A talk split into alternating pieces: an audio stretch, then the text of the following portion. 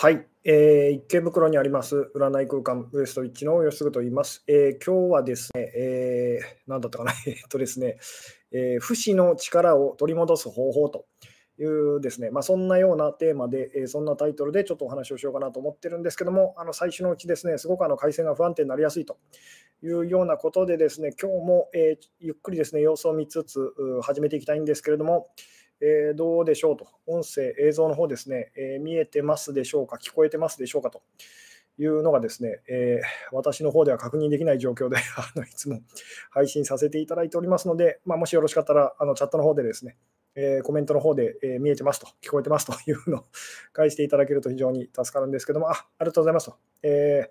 見えてますと。いう、聞こえてますと。いうことで、音声映像大丈夫ですと。いうことで、まあ大丈夫そうでしょうかと。えーそうですね、まあ、途中でですね、あの配信があのくるくるマークが出てですね、えー、まあ、途中であの止まってしまうような時が時々あるんですけども、まあ、もし最悪そうなった場合はですね、えー、途中で配信を立ち上げ直すというようなことをですね、させていただいたりもあのしてますと。えー、まあ、今日ちょっとあの どうなるかわからないんですけれども、まあ、一応音声、え映像大丈夫だということを信じてですね、えーそうですね、お知らせ事項をですね、えー、ちょっとお伝えしてい、えー、きたいんですけれども、明日ですね、2月の25日と、えー、土曜のですね21時と夜9時からですね、またあの Zoom を使いました Q&A オンラインセミナーというのをやらせていただきますと、え、第67回目だと思うんですけども、で今回、あの月の後半ということでですね、あの YouTube のメンバーシップの方だけのあの会になるんですけども、まあ、多分ですね、あのまだまだあのお席の方あの空席というかですね、あのございますので よろしかったら、えー、そうですね、あの時間に余裕のある方はですね、遊びに来て、えいただけたらあの幸いでございますと。えー、でまあ、あの通常一応こうメンバーシップが3つぐらいあってですね、えー、一番下のあの通常メンバーシップというのは確かあの490円ぐらいと、月額、まあ、500円ぐらいなんですけども、えー、まあ、そちらの方を登録して、えー、そうですね、いただいてですね、であのコミュニティというタブの方、増田義嗣チャンネルのですね、あのコミュニティというタブの方を見ていただくと、あのメンバー向けのあの明日のですね、Zoom の情報が、えー、もうあの記載してありますので、まあ、そちらの方でチェックしていただいてですね、あのお時間になりましたら21時ですね、9時になったらですね、えー、お集まりいただければ幸いかなという感じで、えー、ございますと。というところでですね、まあ、お知らせ。まあ、で、一応、あの最近ですね、えー、まあ、そうですね、YouTube の方でもですね、まあ、冒頭30分ぐらいと、えー、まあ、あの冒頭30分ぐらいはですね、えー、文章でのこうコメントとかご質問にですね、ご相談に答えさせていただく時間にこうしてたりとかするんですけども、まあ、あの明日もですね、え一応 YouTube の方でも、まあ、冒頭30分ぐらいはですね、え流せたら配信できたらいいなと思っているので、まあ、そちらの方もですね、もしよろしかったら遊びに来てくださいと。えー、いうことで、まあ、音声の方ですね、音声の方はあの Zoom に直接あの参加していただく形になるんですけども、まあ、その辺ですね、よろしかったらまたよろしくお願いいたします。というところでですね、えー、今日も早めに始めて早めに終わりたいといつも言ってるんですけども、なかなか時間通りに終わらないということでですね、えー、今日のお題なんですけれども、今日ですね、えー、ものすごい変なタイトルつけちゃったんですけども、不死の力を取り戻す方法っていうですね、えー、まあ、先週もですね、まあ、禁欲と無欲の違いというちょっと難しいお話をさせていただいたんですけども、でちょっと受けが悪かったと。さすがになんか本当に難しい話をしてるなっていうふうにですね、後で聞き返して自分でも思ったりしたんですけども。ね、今日もですね、結構 あの、まあ、難しいと、不死の力を取り戻す方法と、なんそもそも不死の力って何だというですね、えー、お話なんですけれども、まあ、以前にもこういう系のお話をしたことがあるんですけども、まあ、傷つかなくなるそのための秘訣っていうかですね、コツというようなあの、まあ、そういうタイトルでもよかったんですけども、あの不死の力っていうですね、まあ、本来その私たちが持ってる、あの誰でも持ってるですね、その不死の力と、つまり死なないというですね、であの何でしょうね、えー、だから大丈夫ですよ、何があっても大丈夫ですよっていうですね、お話なんですけども、あので、まあ、これどうでしょうね、えー、どこからこう攻める攻めるかっていう、不死って魂は永遠ってことですかと。うんとですね、魂っていう、魂は、まあ、魂っていうのが何を指してるかによって違うんですけども、私たちが思う魂っていうのはですね、不滅ではないと思った方がいいですと。あの死んじゃいますと。えー、死んじゃうっていうか、まあ、いずれですね、あの朽ちていくというか、形が変わっていくって言ってもいいですけども。なので、まあ そうですね、今日のタイトルですね、本当にあのテーマですね、どこから切り込んでいくか、えー、まあ、すごいこう悩んでたんですけれども、不死の力って、まあ、何だと思いますかと どういうものだと思いますかと。まあ、このですね、テーマというかタイトルから、お題からですね、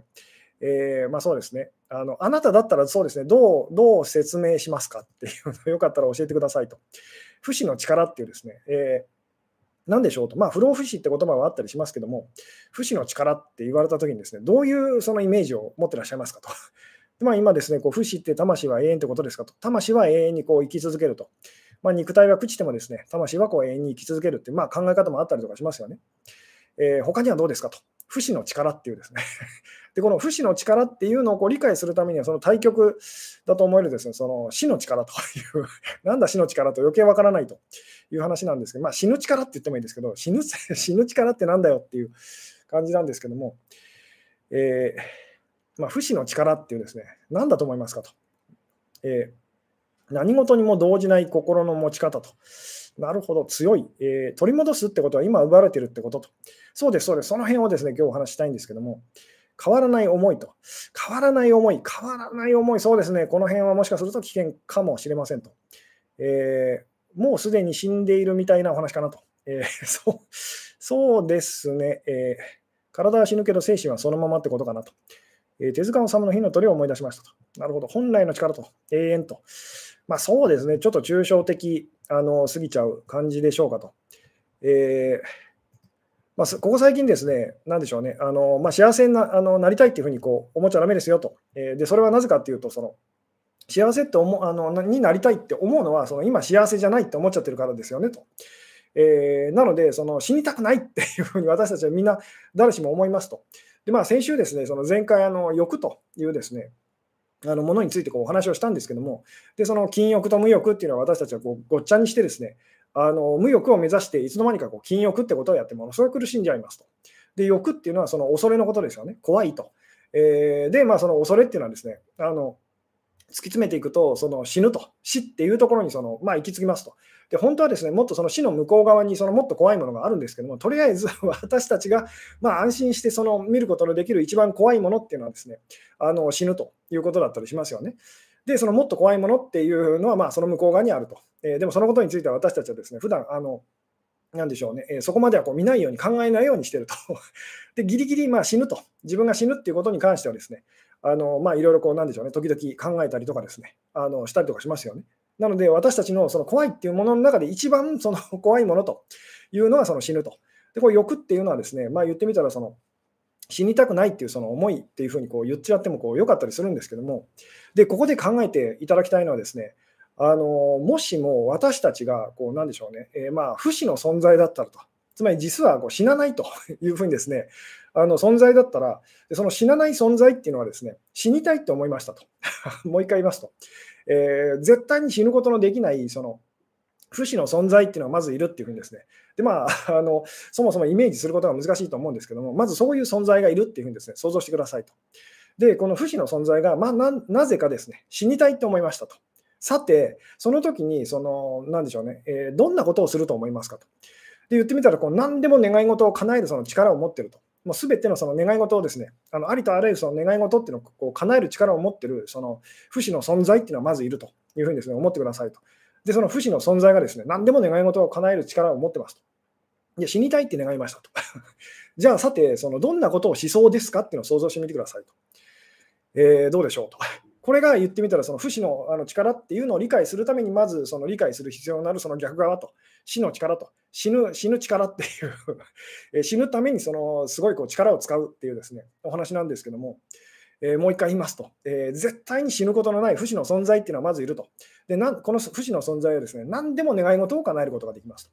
で、この不死の存在がですね、死んでみたいと、死にたいっていうふうにですね、なんかあの思いましたと。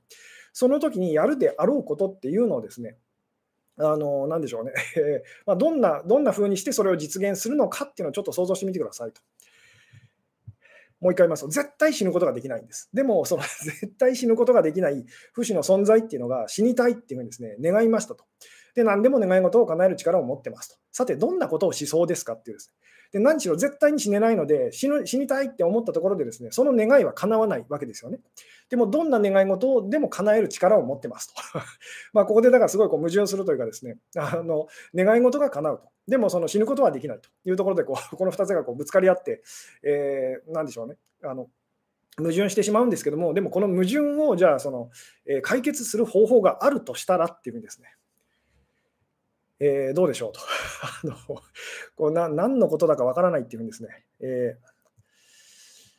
ー、なっちゃいやすいんですけども、絶対に死ぬことのないですね、死ぬことができないその不死の存在っていうのはまずいるって想像してくださいと。で、何でも願い事を叶えるものすごい力を持ってますと。で、この不死の存在がなぜか死にたいっていうふうにですね、あの思いましたと。で、そのでも不死の存在なので、そのその願いだけは叶え叶えることがこうできませんっていうんですね。ただし、何でも願い事を叶える力を持っているので、何とかしてそれをですね実現しようとこうしましたと。で、そこで、まあ、そのひらめいた アイディアというかですね、さて、どんなことをしそうでしょうっていうですね、どうでしょう。えー、なので何でも願い事は叶えることができるんですけども、ただし死ぬ不死の存在なので死ぬことはですねできないと。でも、その何でも願い事を叶えることができるので、何とかしてそれをこう実現しようっていうんですね、あのしてみましたと。さて、どんな方法がありそうですかっていうですね。うん。と、まあ、これですね、あの、何のこっちゃっていうですね、お話なんですけども、えー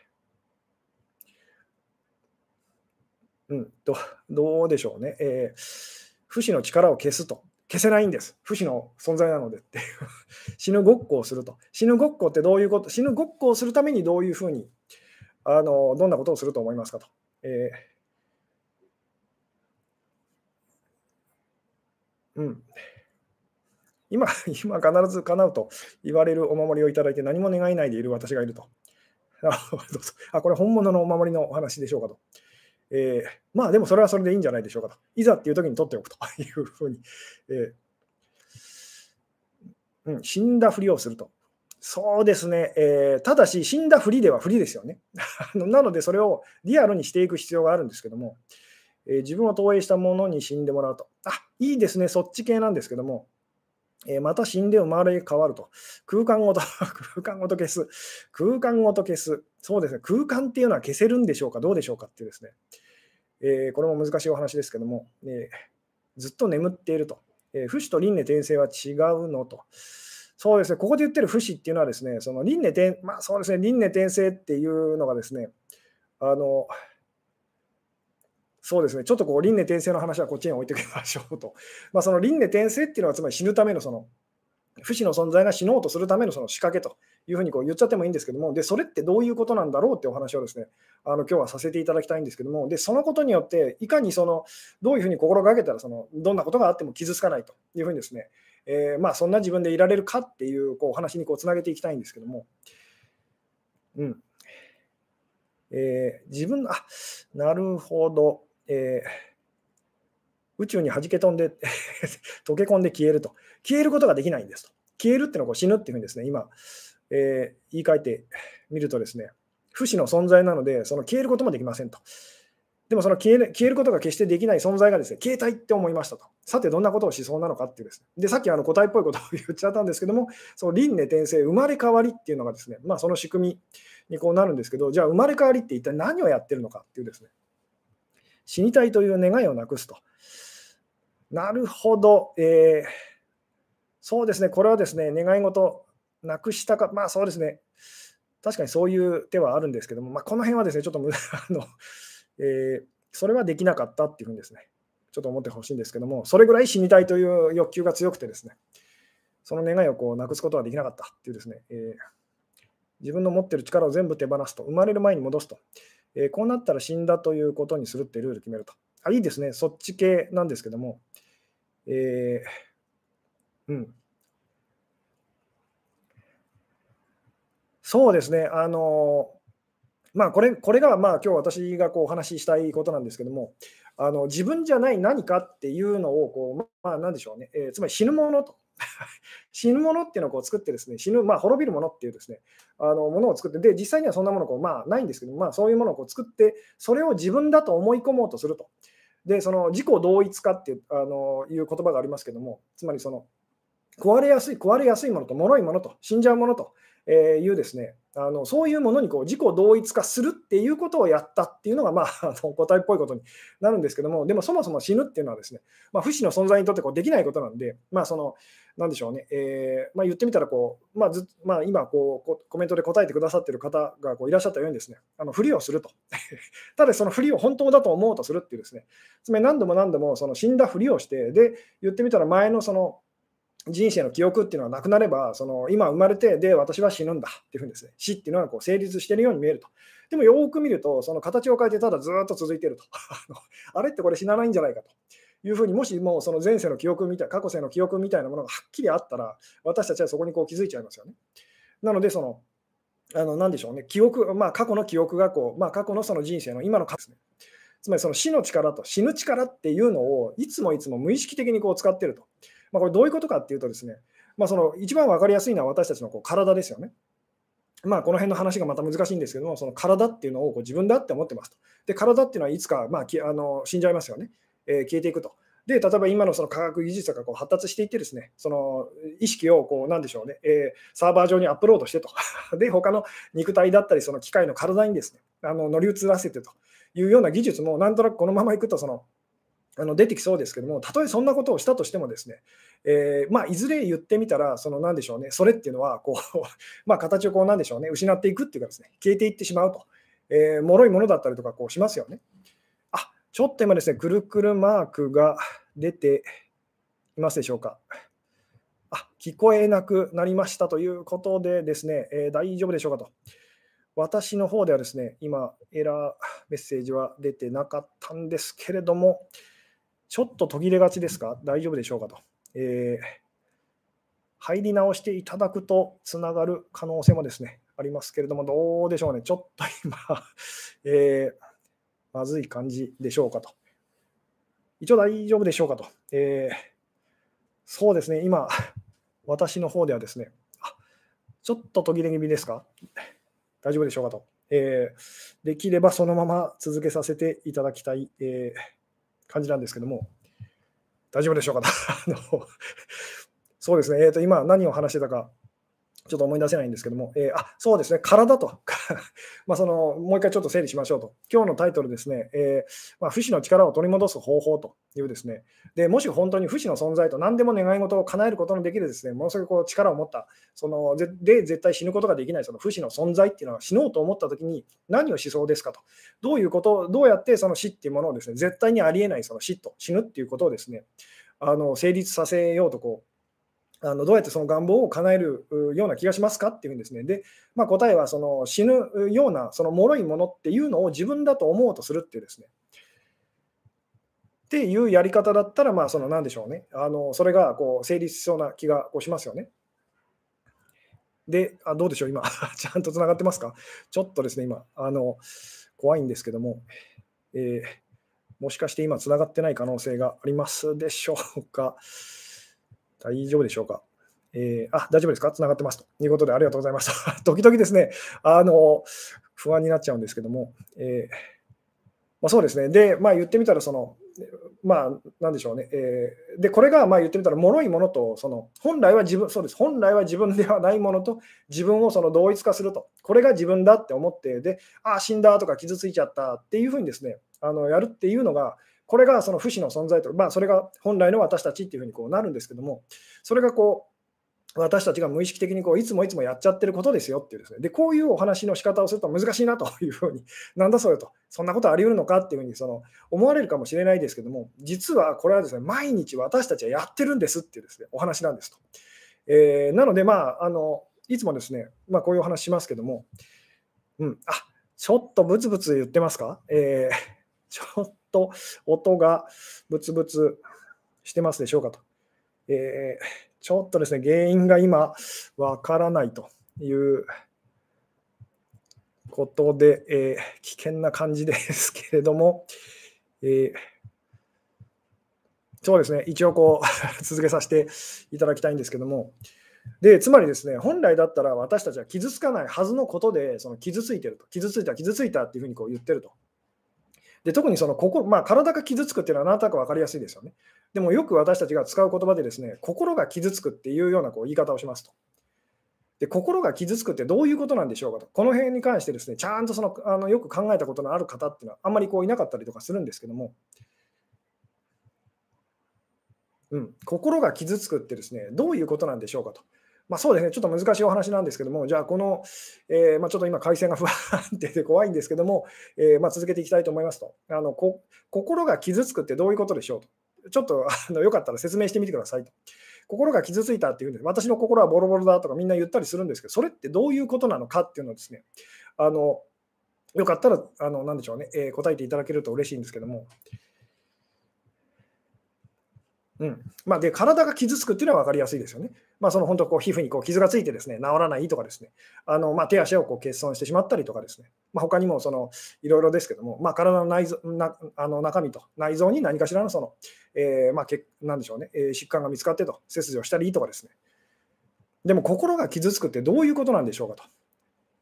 心が傷つくっていうことをですね説明してくださいというふうにこう言われたらあなたは何てこう説明しますかと。うん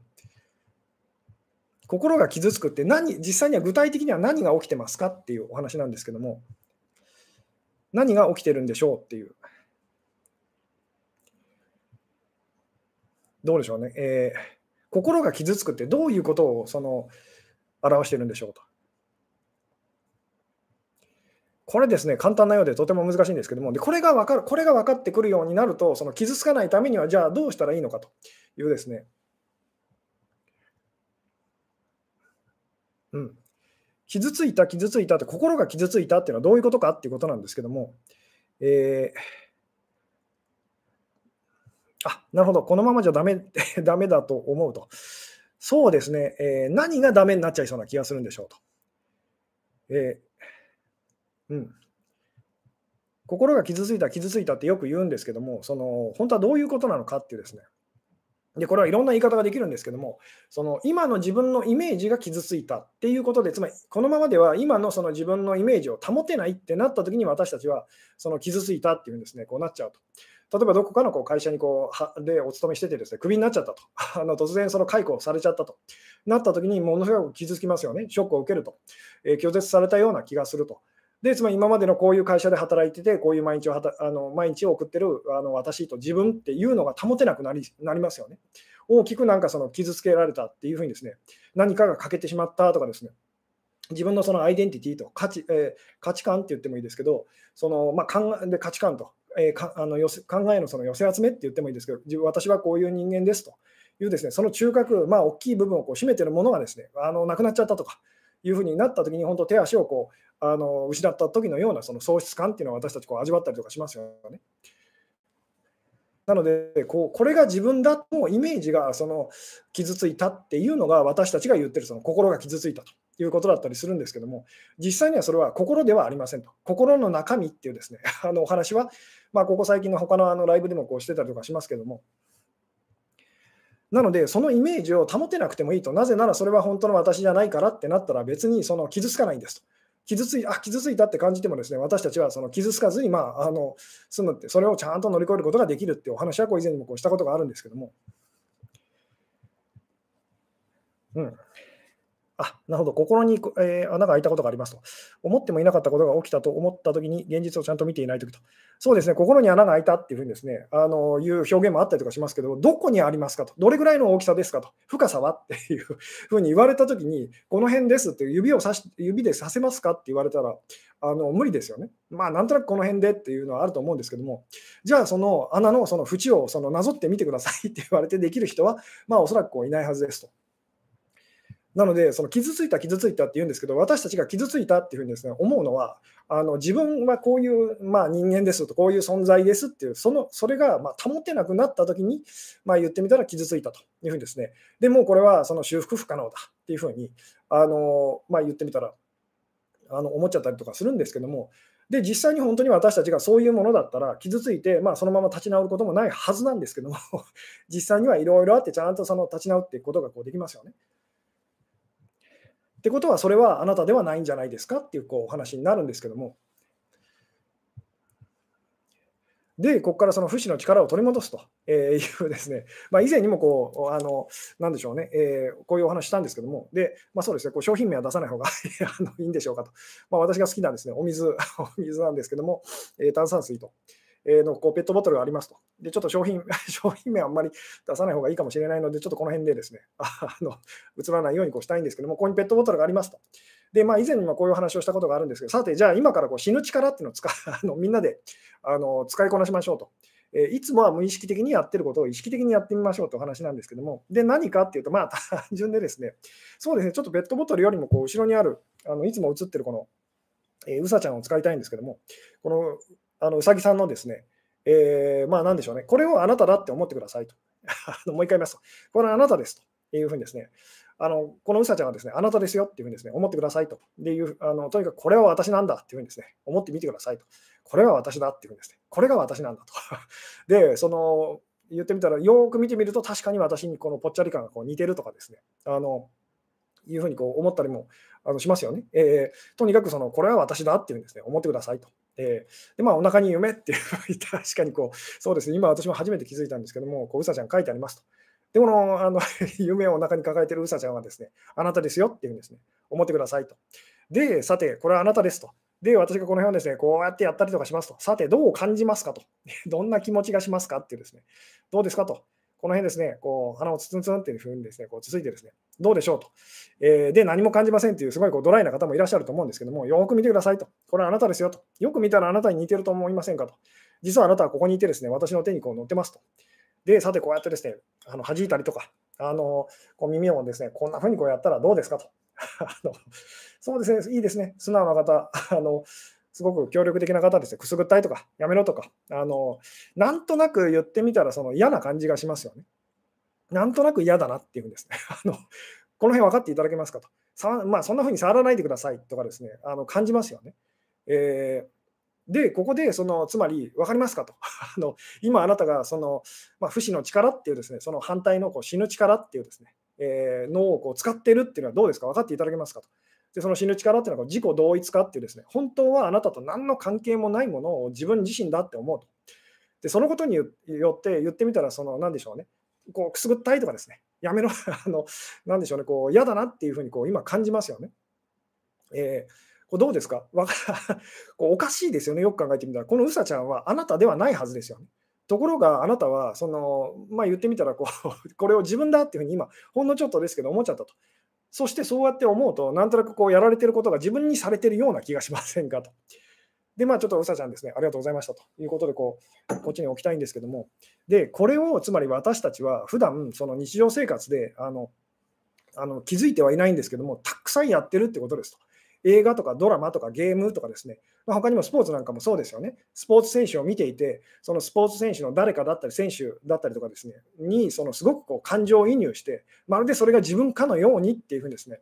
あのそういうのを私たちこういつもいつもこうやってますよね。あるいはそのワイドショーみたいなですね、ニュースとか見てですね、で、その、まあ、全然自分とは関係ない人なのに、その犯罪でどなた、まあ、誰かがその、あの、何時を捕まりましたよっていうのを見たときにですね、ひどいやつだとかですね、全然自分の人生と何の関係もないはずなのにと、えー、そういうふうにこう思ったりとかですね、あのしたりしますよね。なので、本当は言ってみたら、その何でしょうね、えー、傷つかないはずなのに、私たちはそのやろうと思ったらいくらでも傷つくことができるっていうですね、これをそのつまりその自覚してくださいっていうのがすごく大事なことなんですけども、えーなので、その何でしょうね、え今日お話ししたいですね、あの一番大事なことっていうのは、ぜひこの自己同一化の力っていうのをですね、あのもっともっと、まあ普段はこれ無意識的に私たちはやってるんですけども、映画を見てるときとかですね、ドラマを見てるときとか、あとこうゲームとかですね、あのやってるときとかですね、自然にやってるんですけども、あの本来は自分じゃないキャラクターがですね、あの死んだりとか、あの傷ついたりとかしてるときにキャーとかワーとかですね、あのうーとかあの反応したりとかしますよね。で、これよく考えてみると、絶対にあのありえないっていうか、おかしいことですよね。ところが私たちはそれを自然とそのできる力を持ってるということをですね、まず思い出してくださいと。で、これをその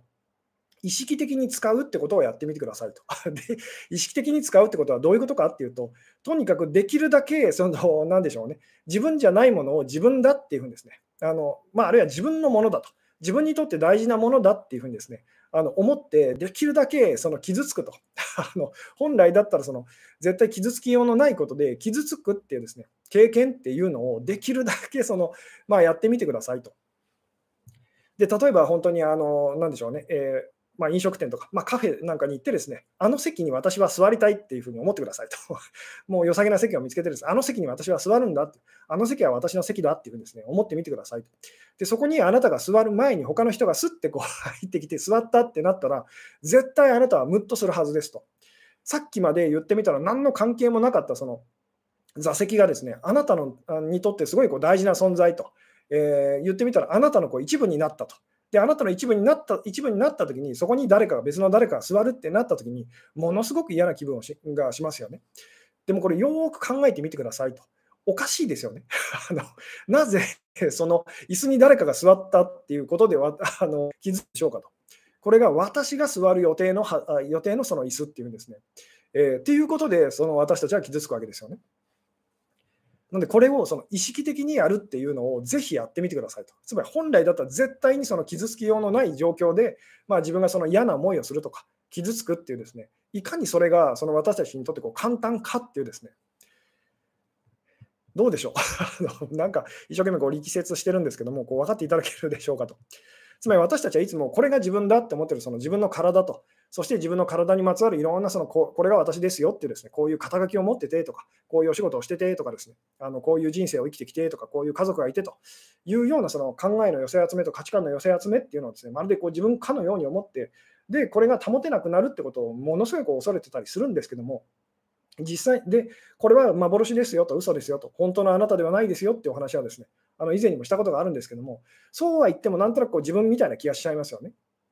で、ここで言ってみたら、そのどうしても自分だって思えちゃうものをですね、あの自分じゃないっていうふうにですね、これは私じゃないっていうふうにあの一生懸命思うとするっていうやり方ではなくてですね、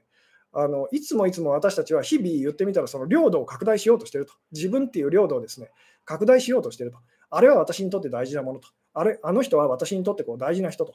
あの人はその 私にとってこう好きな人と。まあ、あるいは嫌いな人っていうこうバージョンもあるんですけども、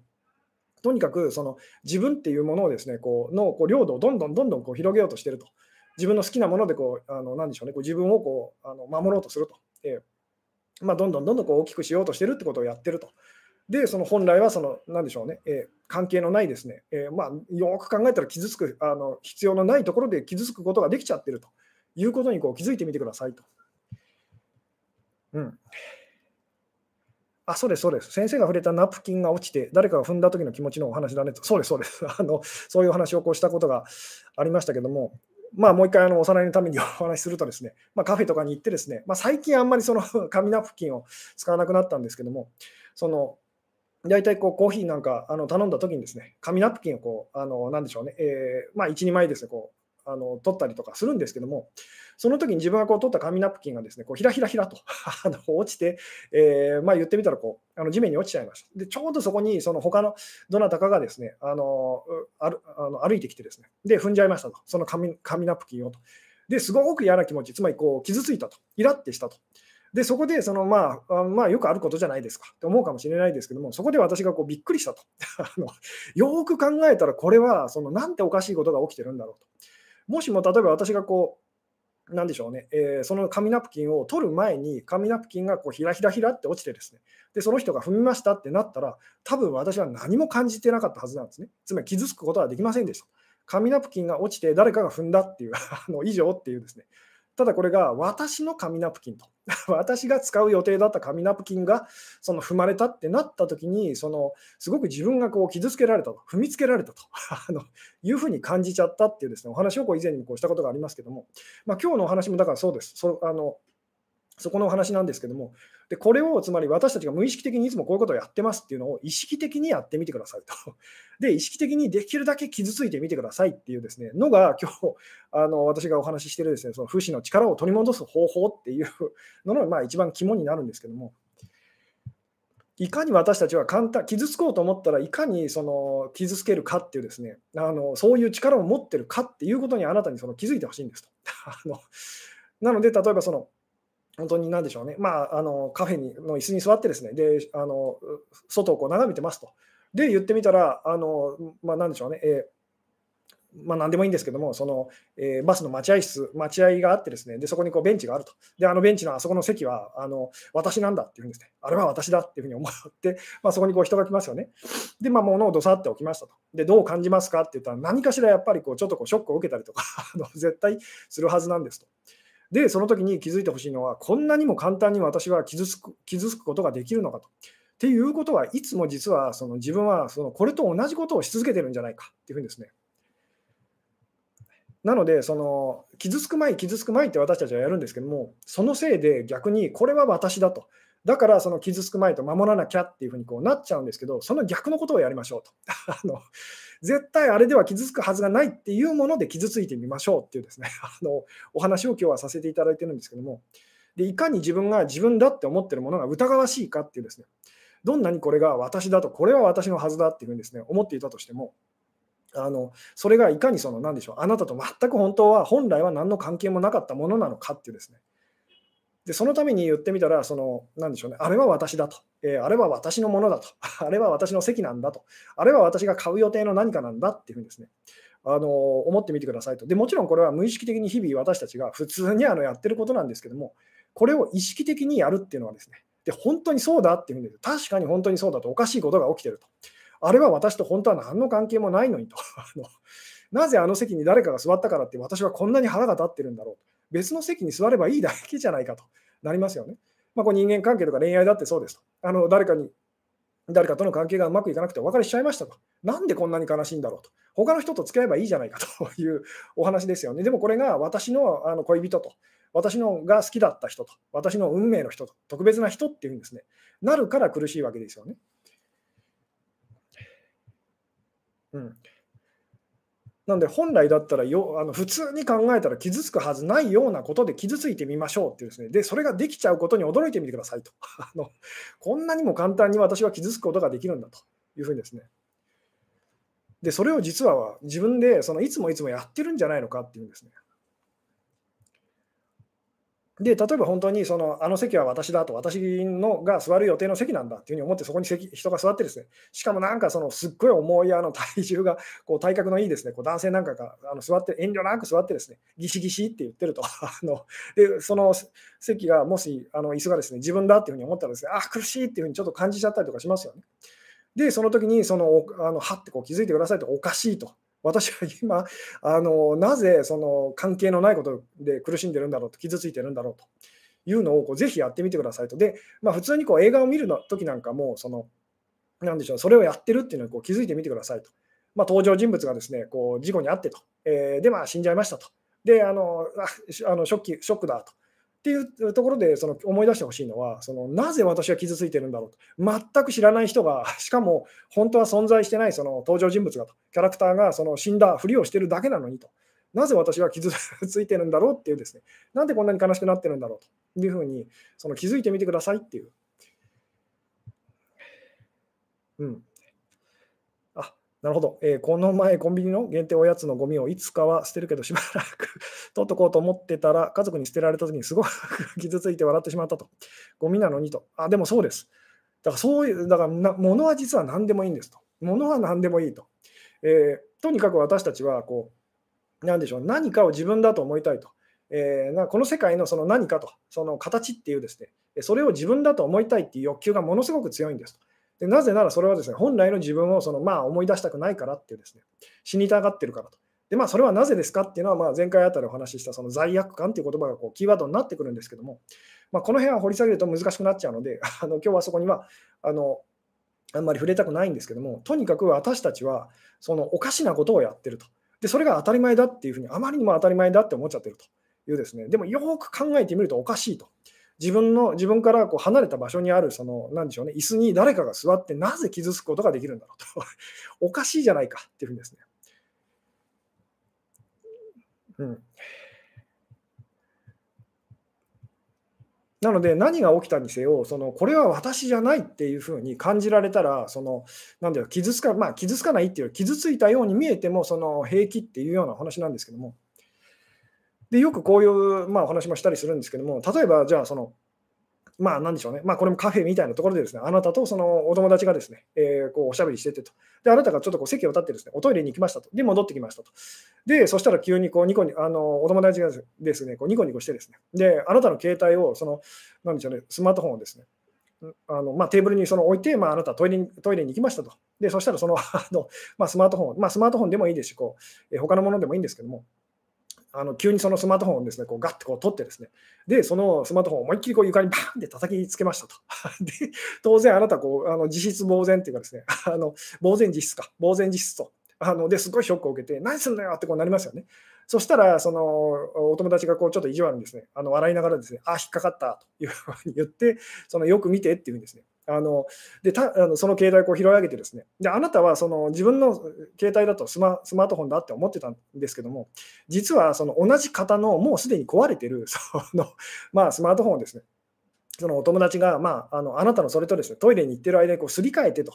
で思いっきりそのそういういたずらをこう実は仕掛けたというふうにですね。でそのあなたがそれにこう気づいたときにあなんだっていうふうにですねこうよかったってなりますよね。で、これがいかにおかしいことかっていうのを その気づいてみてくださいと、えー、起きてることは別に変わってませんよね。えー、目の前でスマートフォンが、その何でしょうね、えー、床に叩きつけられてというふうにですね、で、まあ、もっと言うなら、そのお友達がですね、こう悪乗りしてですね、それをこう足でぐりぐりやりましたと。いうふうに想像してみてくださいと。もう絶対あなたなんかそのともう絶交するってことになると思うんですけども、でも実はよく見てと、あのこれはそのまあ、型が同じの、その あなたのスマートフォンと同じ型の、その言ってみたらこう、全然違う別のスマートフォンですよってなったらですね、あなたはすごくこうあのほっとするはずですと。でも起きてることは変わってませんよね。ただこれが私のか、それとも私のじゃないかと。つまり私か私じゃないかで全然感じ方が変わってきますよね。うん、現実逃避と違うのと違います。なので、あなたが偽物を現実だと思っちゃってると、そのこの話が現実逃避にその思えると思いますと。なので、偽物をあなたが現実だって思い込む力がどれほど強いかをその分かってほしいんですと。で、それを実は自分にもやってる、まあ、自分だって思ってるものに対してもやってるんではないかっていうふうにこう気づいてほしいんですと。こう測っていただけますかと。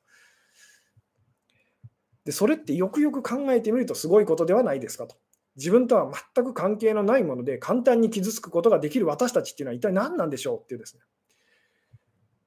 でもしかしてその力をずっと言ってみたらその自分自身にこう自分自身だと思われる何かにやり続けてるのではないですかっていうんですね。どうでしょう？と。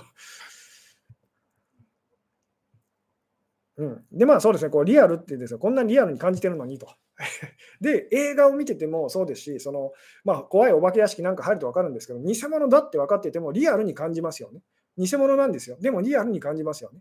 で、私たちはこうドラマだったり映画だったりとか、リアルに感じるから見あの見続けることができるわけですよね。偽物だなっていうふうに、まあ、すごい下手な演技だなとかですね、あの出来が悪いなって思ったら、つまりリアルじゃないなって感じたら、その私たちはそこから興味をこう失っちゃったりとかしますよね。で、あなたがリアル、リアルと、これは現実だって思ってることも、本当はそうではないですかと。で、これは例えばその夢なんか、あの夜見る夢ですよね。あのをこう見てるときにですね、私たちがものすごいリアルな夢をこう見るっていうことがこう、なんでしょうね、を経験したことがあったりとかしますよね。で、夢を見てる間は、それが確かに現実だって思ってこう振る舞ってますと。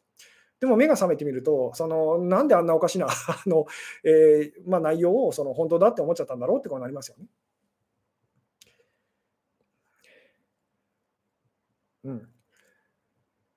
あ、なるほど。自己同一化というか、役はやめようと思わない方がいいと、えー、以前おっしゃってましたが、そうです。まあ、その時にはそう言いましたと。で、それで何を分かってほしいかっていうと、そのあなたの役がボロボロに傷ついていても、あなたが傷ついてないってことに気づいてほしいんですと。ただし、それってすごく怖いことですよね。話を聞いたとしても、怖くてできないってなりやすいですよね。なので、今日この、あの、なでしょうねあ、お話をしてるんですけども、あのつまり実際にはそれを私たちはしていく必要があるんですけども、つまりこんなことが起きたら私はダメになってしまうとか、そのやっていけないとかですね、死んでしまうというふうにこう怖いというふうに思っていることが起きても、実際には大丈夫だってことに気づいていきましょうというお話は、まあ、以前からもこうしてるんですけども、そうは言ってもなかなか怖いというふうにですね、あのなってしまいやすいので、じゃあ実際にそのその力をどれぐらいあなたがこう使ってるのかというのをこうやってみてくださいと。で、これはですね、そのなんでしょうね、普段実はやってるんですと。もう、あれが あの、あの人は私の好きな人という、例えばその、まあ、こう恋愛だったりで言うとですね、意識する前するまでは、例えばその人が浮気症ですっごい浮気症でしたと。で、まあ、あもうなんか嫌だなっていうんですね あの、それぐらいに思ってましたと。で、いくらその他の女の子泣かせてても、私には関係のないことと。ところが、そのある時にその浮気症なこう男性がですね、あなたをこう助けて、女性のあなたを助けてくれましたと。で、そこでキュンってきてですね、あの好きになっちゃいましたと。そしたら急にその その人が浮気症だと。他の女の子にこう、なんでしょうね、えー、まあ、言ってみたら他の女の子とイチャイチャしてるっていうのが、ものすごく耐え難いぐらいこう苦しい、辛いっていうふうにこうなっちゃいましたと。で、これもよく考えてみたらおかしいですよね。その人何しろその人は、その何でしょう、えあなそのあなたが好きになる前と、好きになってからと別にやってることは変わってないんですと。つまりその人はあなたを傷つけるようなこと別に何もしてないと。ただあなたがその、なんでしょうね、えこの人は私のそのパートナーだにこうなる人だと、好きな人だっていうふうにですね、思った途端にものすごいその苦しいと、傷ついたってこうなるわけですよね。こうよーく考えてみたらおかしくありませんかっていう。うん。なんで、いかにそのリアルじゃないものを私たちはリアルだと思えるのかっていうですね。まあ映画とかその本当に漫画とかもそうですよね。あんなの、あんなのっていう言い方なんですけども、ただの絵ですよね。えー、まあ、言ってみたらこう墨で、墨とかこうなんでしょうね。えー、で書かれたその、えー、まあ文字だ、まあ、もっと言うのはこう小説とか、あのお話っていう、まあ、のはですね、こうただの字ですよね あの。そもそも人の顔だってそこにないのにと。私たちはそのイメージしてと。で、そのそこで起きてることっていうのをイメージして想像してですね、で、その主人公が傷ついてとか、こんな思いをしてっていうのを、で、苦しいってこうなったりとかできますよね。これって実はすごいことだと思いませんかってですね。で、そのすごい力を私たちは間違って実は使ってるのではないですかっていう。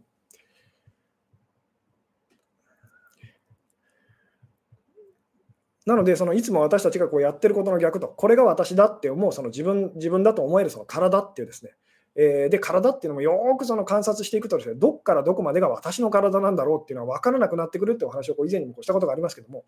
例えば、まあ、そのさっきこう出したこう水と で、まあ、もうちょっとしたらですね、喉が渇いてるので、私はこの水を飲みますと。で、そしたら、その飲んだ水のですね、何パーセントか分からないですけども、その私の体にこうなるわけですよね。あのじゃあ、いつ私にこの水は私になるんでしょうと。で、そのその瞬間っていうのは、私にこうなるあの瞬間っていうのはいつなんでしょうと。えー、じゃあその、もうすでに今からこの水っていうのは私なんじゃないでしょうかというような、こういうふうに考えていくと、その境目、境界線っていうのは実は見つからないっていうふうにこうなるんですけども、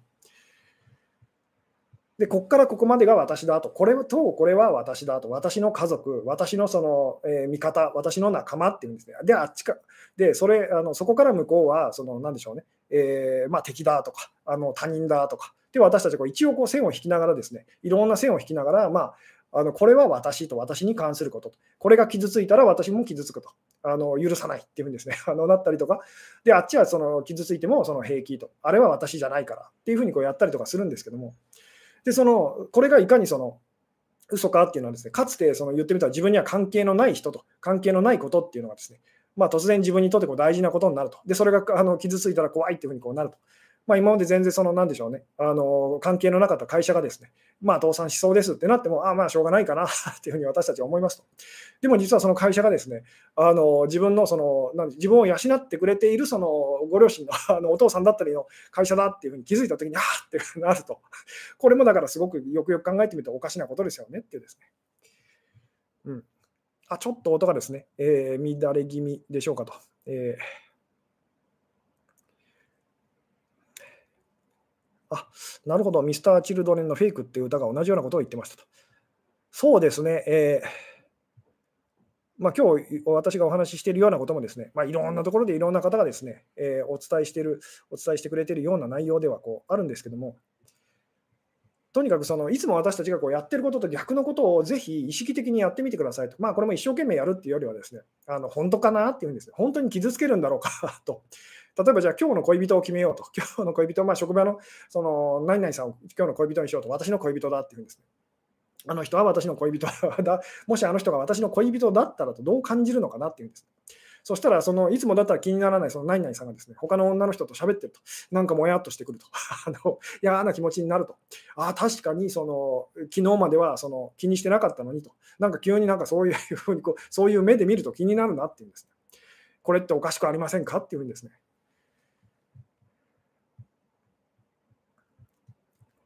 なんで私たちはこう自分をあの、まあ、つまり傷つく、まあ、死の力って死ぬ力っていうふうにあの呼んでますけども、自分、これが自分だっていうふうにですね、自分以外のすごい脆い何かと。で、形のあるものっていうのは全部脆いものなんですけども、その形のある何かってですね、その脆いものと、その、まあ、死ぬものと、え朽ちていくものとですね、自分をこう一体化してですね、自己同一化してですね、で、そのそれをなんとかその食い止めたいっていうですね、少しでも若くいたいとか、少しでも健康でいたいって頑張って頑張って頑張ってその最終的にはそのやっぱり死んじゃうというふうにやっぱり亡くなっていく壊れていくっていうですね。まああのそれが私たちの人生だったりするんですけども。でこれなんかおかしいなっていうふうにですね あの何かがおかしいんじゃないだろうかって気づき始めた方がまあ今日お話ししていることとかですね。まあこういう方向にこう目が向き始めるんですけども。うん。博博 愛心を持てってことと。えー、っと、まあそうですね、この辺ですね、難しいんですけども、まあ、いつもこういう話ももしますけども、私たちは実は自分のその体っていうのが先にあって、でその、なんでしょうね、えー、体の中にその精神というか心が生まれたっていうふうに思ったりとかするんですけども、本当は怖い話なんですけど、逆ですよと。私たちの心の中にその宇宙っていうのがあってですね、で、その宇宙の中のそのいろんな体と、物質と、あの体っていうのがあって、その体の中の一つを私たちは自分だというふうに思い込んで、その本当はその、なんでしょうね、えー、まあ、他の自分と言ってもいいですけど、他人っていうふうにこう見えてる、あの他の人とこう、まあ、こうぶつかってですね、えー、で苦しんでるっていうことを実はこうやってるというお話をこう以前にもこうしたことがありますけども、うん、なんでこう、ぜひ言ってみたら、その、なんでしょうね、あれは私だっていうんですね、私の席だと。えー、で、私があの、えー、まあ、言ってみたらその、私の席だとかですね、えー、私があの買う予定のものだっていうふうですね あの、そう思って見たときに、他の人がそれを取ったときにどんな気持ちになるかっていうですね。で、実際にはそのそれはあなたと、あなたがそれ、まあ、自分とそのそれをですね結びつけるまでは、そのそれに何があったとしても、あなたは絶対に傷つくことはできなかったはずなんですよってですね。それを思い出しましょうっていうのが、まあ、今日の あの、なんでしょうね、一番まあ伝えたかったことと、まあ、その不死の力っていうのを取り戻す方法ですと。つまり、いかに自分がその、なんでしょうね、えー、自分の思い込みでその簡単に傷つくことがこうできるかっていうですね。で、まあ、怖い映画なんか見てるときもですね、あのぜひ思い出してくださいと。あの言ってみたら、あなたは安全な場所で、それをですね、あのなんか、あのなんでしょうね、えー、お菓子なんか食べながらこう見てたりすると。でも、そのすっごい怖い思いをしたりとかですね、目を背けるようなこうシーンとかあったりとかしますけども、よく考えてみたら、そのおかしいですよねっていう、なぜ怖がれるんですかっていうですね、えー、なぜそのそこにいないのにと、そのあのお話の中にあなたはいないのにと、いるような気持ちになってるからですよねと。えー、登場人物とその自分をこう一体化してると、感情移入してるっていうんですね。だからそのそういうふうに怖がれるし、あの傷まあ、傷ついたりとかあの、そういう気持ちになれるわけですよねっていうですね。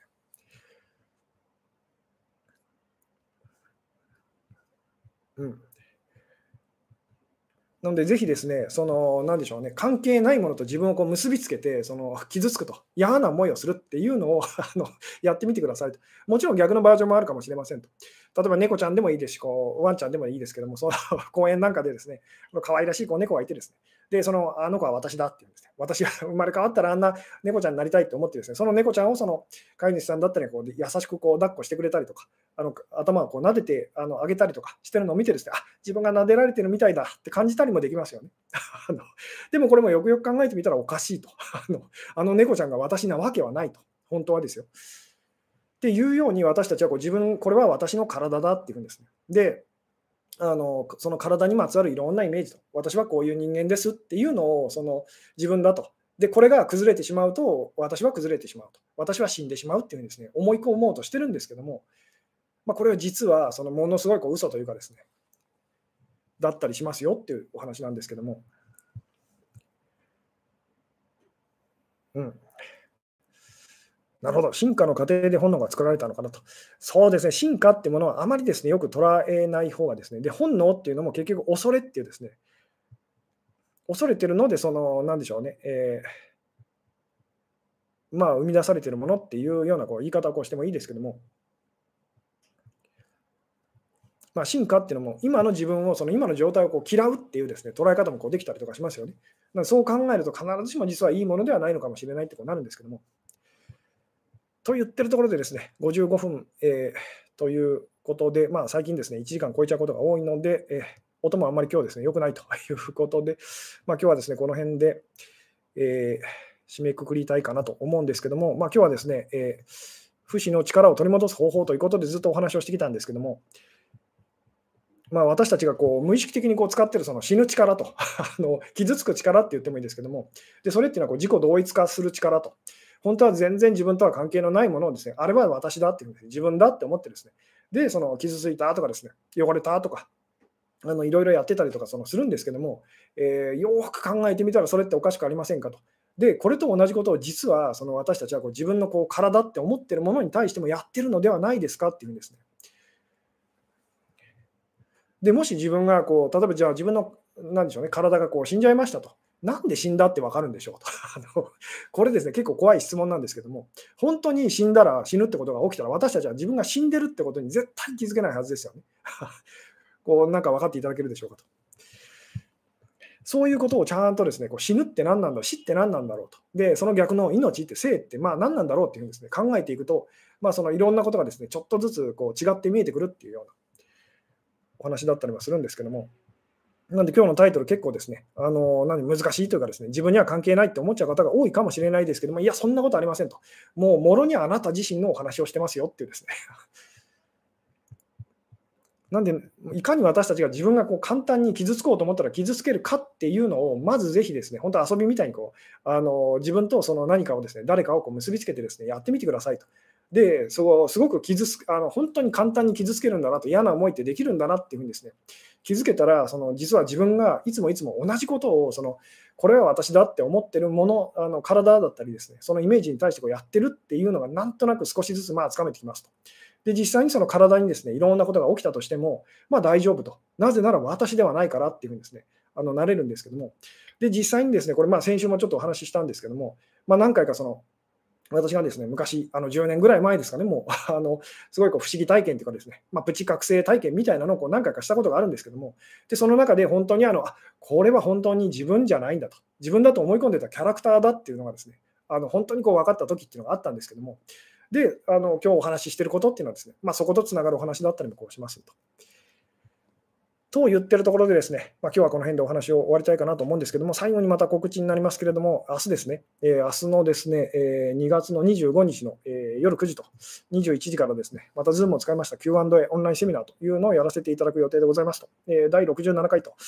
いうことでですね、えー、まあ YouTube の方ではあのテーマを決めて一応それに沿ってこうお話を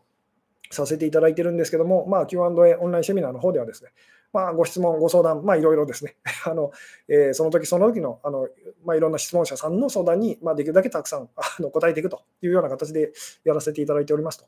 で、まあ、月の後半ということでですね、えー、今回あの YouTube のメンバーシップの方だけの会になるんですけども、まあ、まだまだ多分あの席の方ですね、えー、空席があると思うので、まあ、YouTube のメンバーシップにですね参加していただいて、ですねであの増田義継っていうチャンネルのあのコミュニティというタブのところを見ていただくと、ですねあのメンバー向けのあの投稿というのがありますので、そこにあの Zoom の情報ですね、あのもうあの載ってますので、まあ、よかったらですね、明日タイミング合う方、21時と9時にですね、まあ、大体1時間半から2時間ぐらい予定してますけども、えー、よかったら遊びに来てくださいませと。YouTube の方でもですね、あの30分ぐらいですかね、冒頭30分ぐらいは、えー、まあ、そうですね、あの配信できたらなと思っておりますので、まあ、そちらの方だけでもですね、遊びに来ていただけたら幸いでございますということで、今日はですね、ここまででございますと。はい、えー、最後までご視聴いただきありがとうございましたと。そして明日お会いできる方はですね、また明日よろしくお願いいたします。はい、それでは、えー、終了します。はい、おやすみなさい。